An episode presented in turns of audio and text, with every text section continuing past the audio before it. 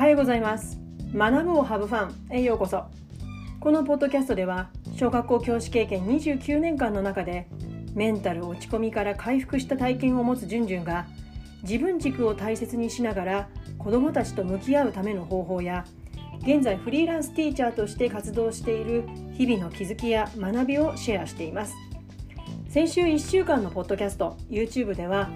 自分の足りないところばかりに目が向いて結果的にメンタルを落ち込ませてしまった私がどのようにして子どもたちとの関わりを心から楽しむことができるようになったのかについていただいた4つの質問にお答えする形でお話をしてきましたもし聞き逃した方がいらっしゃいましたら是非先週1週間分の5回分になってしまうんですけれどもえー、合計すると60分近くなるかな、えー、聞いていただけたらと思います。え月曜日の初回はね熱が入りすぎて20分超えになってしまったのでまあねあのがっつりこう聞くとかっていうよりは通勤途中や家事をしながらのながら聞きで結構ですので是非お聞きいただけたら何かのねプラスになるんじゃないかなと思いますこんな教師もいるんだなってちょっとね安心していただけるんじゃないかなと思います。また現在今週が最終週になってます、え、先生のためのパーソナルライフリデザインの、え、私のサービスが今行っているんですけれども、ま、今回は夏休み限定ということで1ヶ月間集中して行ってきましたが、え、残すはね2学期からのチャレンジを決めるワークを、えする最終回を迎えていきます。皆さんがね参加してくださる皆さんがどんなチャレンジを決めて2学期を迎えていくのかとても楽しみです。私もねそこで自分のチャレンジをお話ししたいと思ってます。今後のサービスの最新のお知らせは LINE 公式からその都度配信していきますので少しでも興味を持っていただけたら概要欄のリンクからぜひお友達登録をよろしくお願いします。え本題に入っていきます。え今日のテーマなんですけれどもま、そろそろね2学期も始まる学校も多いようですし、まあ、フェイスブックでねつながっている北海道の先生たちのお話だともうすでに授業がねスタートしているといった話もね聞いています。私の住む関東では週の初めをねこう準備出勤に当ててで、まあ、半ばから後半にかけて2学期スタートというふうにしている学校も多いようです。まあ、そんなね再スタートを目前にして2学期をね、長い1年の中でも長い楽器である2学期をハブファンするためにこれだけはやっておきたいことを3つ今日ごご紹介していきたいと思ってます。過去私もやってきましたし今回のね2学期スタート前にやっていきたいなと思ってます。で、まあ、今週からはね通常通り月水金曜日の週3回更新をしていきますので、えー3つご紹介と今お話ししました。だから1日1つずつご紹介していきたいと思ってます。まず月曜日の今日なんですけれどもえ2学期をハブファンするためにこれだけやっておきたいことの1つ目心配事をシェアしようについてお話をします。水曜日は教室を整えよう。そして金曜日はワクワクするチャレンジを決めよう。この3つになります。え、それでは今日の分、えー、心配事をシェアしようについてお話をします。ま、2学期スタート前にね誰かにねこう自分が今抱えてる心配事をシェアしてほしいなって思うということをお伝えしたくて今日お話を取り上げています。ねえー、今からね3つ聞いてくださってる皆さんに質問をしますので「はい」か「いいえ」かで答えてください。まず1つ目なんですけれども最初からネガティブ系の話で本当恐縮なんですが今あなたの心の中にクラスのことで心配なこと不安なこと悩んでいることってありませんか？はいかいいえで答えてください。2つ目はその不安なことや悩んでいることに対する対策を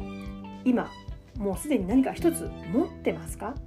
持ってるか？持ってないか？はいかいいえで答えてください。そして3つ目です。その悩みや不安なことを知っているのはあなた自身の他に誰かいますか？もしここまでのね3つの質問に1つでも「はい」があるなら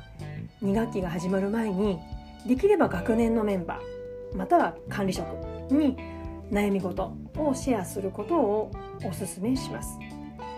ではなぜ悩み事をシェアするのか？まあ当たり前のことではあるしよくね言われることではあるんですけれども、まあ、結構言わずにこう過ごしてしまうことって多いんじゃないかなって思います。まあ、過去のこの YouTube やポッドキャストでもお話ししましたけれどもやっぱりこう教師ってこうプライドがあるし、うん、なんかこう自分が困ってることクラスに対して悩んでることを周りに話すことをこう恥ずかしいっていうねそういう意識ってやっぱりあると思うんです多かれ少なかれ。うんなので、まあ、その理由をね今からなぜシェアすることをお勧めするのか3つお話をします。えそれはね1つ目悩んでいる時点で1人で改善することは難しいからです。悩んでいる時点で1人で改善することは難しいから。2つ目は誰かに話した方が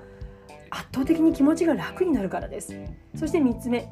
ことが大きくなってから対応しても時すでに遅しだからですまず1つ目の悩んでいる時点で1人で改善することは難しいからについては、まあ、悩みを持つっていうことはねやっぱり自分にとってこう新しい価値を持つチャンスだと私は思えるようになったんですね。前は悩むってことは何かこう自分に足りないことがあるから悩むんだ、うん、そう思ってしまうと足りないところを埋めようとしてしまうんですよねもっともっとって。でも新しい価値を持つチャンスなんだと思ったら積極的にこうゲットしようとする。うん、その新しい価値に自分はまだ気づいてないだけであって、うん、な気づいてないから悩んじゃうんですよね。だから気づいているかいないかだけのさあとは行動するかどうか。ね、よく例える例え話にね新しい靴を履くとかっていうことに置き換えられると思うんですけれども新しい靴って慣れるまではねこう少しばかり窮屈さを感じたりちょっと違和感感じるじゃないですか。古い方が馴染んでいるから自分の足型に馴染んでいるからそちらの方がこう履きやすいわけですよね。でも新しい靴も少しずつ慣らしていけばそのうちに馴染んでいく。でもこれって自分の考え方価値と価値観と同じだと思うんですよ。まあもちろんね新しい靴もね無理しすぎると崩れなんか起こしてね血が出ちゃったりするから、まあ、気をつけなきゃいけないから本当に慣らすっていうことは本当にちょっとずつちょっとずつでいいと思うんですよね。丸一日履くんじゃなくって本当にこう数時間だけ履いて少しずつなじませていく。ね。新しい価値観も同じですよね。最初は受け入れがたい。なんで？自分が正しいでしょってそういう悩みをねずっと私も思ってました。自分正しいよって。いやでも正しいとか正しくないじゃないんですよね。もう変えるのは自分しかないわけだからうん。やっぱりこう自分で変えていく。だからこそやっぱりまずはね自分の悩みをまずは受け入れてくれる相手にとことん話をして聞いてもらって共感してもらって勇気づけてもらってそしてほんのちょっとだけ新しい価値観を鳴らしていくなじませていくそんなステップが必要なんだなと思います。ね、ただねその聞いてくれる受け入れてくれる相手がこの価値を受け入れろ取り入れろってね頭ごなしに言われたんじゃ拒否反応しかなりませんけどね。うん、だからやっぱりこう相手って話し相手ってすごく重要ですよね。えー、2つ目です誰かに話した方が気持ちが楽になるから、まあ、さっきの話と続くんですけれども、まあ、これ相手選びめちゃくちゃ重要ってことはさっきもお話しました。できれば同じ学年にまずはただひたすら聞いてくれる人がいるかどうかっていうのは重要なんですよね。いたらあなたは超ラッキーです。私もね以前はなんとかその人をこう楽にしてあげたい。少しでも解決してあげたいっていう一心でこうしたらああしたらなんてこうね言っちゃうんですよね。でもそうじゃないんですよね。ただひたすら聞いてくれるだけでいい。本当にそれでね自分も痛い目に遭ってきましたけれども、うん、ただね相性もありますよね。A さんにとってその人が話しやすい人でも B さんにとっては違うかもしれない。同じ人でもね A さんが話しやすくても B さんは違う。だからこれはもう人それぞれですよね。なのでもしねそういった相手が近くにいなかった時はできれば同じ学年が望ましいけれども予後の先生とかあとはね学校に出入りしてる今教育相談の担当の方とかカウンセラーの方いらっしゃるじゃないですか。なのでそういった方に自分から一歩踏み出すことをおすすめします。